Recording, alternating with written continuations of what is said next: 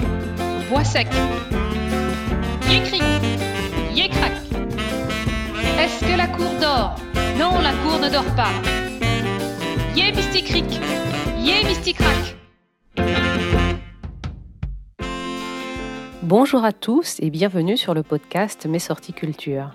Connaissez-vous une de revendication des Guerilla Girls? Écoutez jusqu'à la fin pour le découvrir. Aujourd'hui, je vais vous parler des Guerilla Girls. Vous pouvez retrouver le visuel sur Internet, entre autres sur nos tartines de culture. Le lien vers l'article est dans la description. Les Guerilla Girls, c'est le nom collectif que se sont donnés des artistes femmes à New York en 1985 en vue de combattre la discrimination envers les femmes et le racisme dans les arts.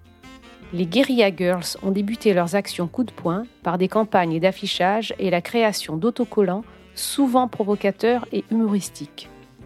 Ce qui a mis le feu aux poudres, c'est une exposition du Metropolitan Museum of Art en 1985 qui ne comptait que 13 femmes sur près de 170 artistes.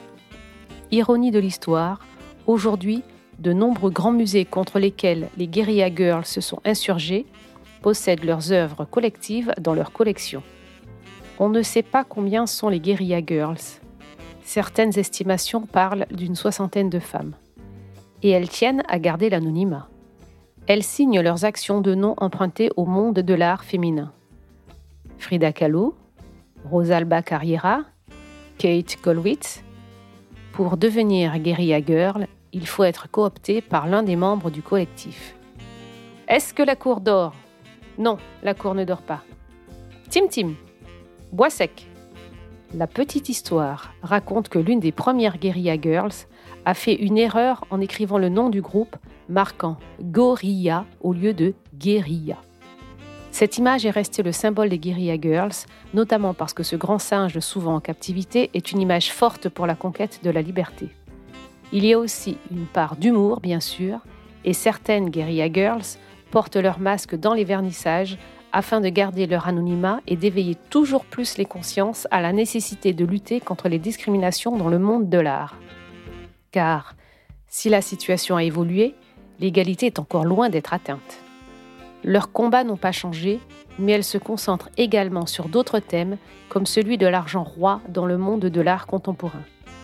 Pour le plaisir, je traduis ici l'un des textes des Guerilla Girls qui servit à l'une de leurs premières campagnes et dont vous saurez goûter l'ironie mordante. Des avantages d'être une femme artiste. Travailler sans la pression de devoir réussir. Ne pas être exposé avec des œuvres produites par des hommes. Pouvoir échapper régulièrement au monde de l'art grâce à ses quatre boulots en freelance. Savoir que sa carrière pourrait bien décoller après l'âge de 80 ans.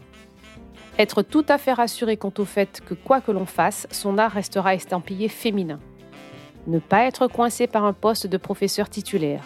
Voir ses idées vivre dans le travail des autres. Avoir l'opportunité de choisir entre sa carrière et le fait de devenir mère. Ne pas avoir besoin de s'étouffer avec l'un de ses gros cigares ou de peindre en costume italien. Avoir plus de temps pour travailler puisque son conjoint est parti avec une femme plus jeune être présenté dans des versions révisées de l'histoire de l'art. Ne pas avoir à subir de gêne parce qu'on est considéré comme un génie. Se retrouver en photo dans les magazines d'art vêtu d'un costume de gorille. Ceci est un message de service public proposé par les Guerilla Girls, conscience du monde de l'art. Je vous remercie pour votre écoute.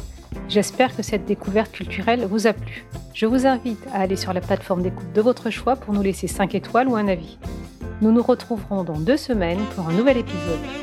Abonnez-vous à notre podcast Mes sorties culture pour ne rater aucun épisode.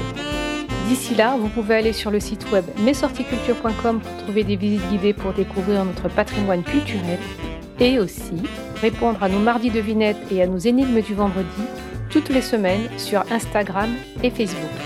Tous les liens sont dans la description. À bientôt!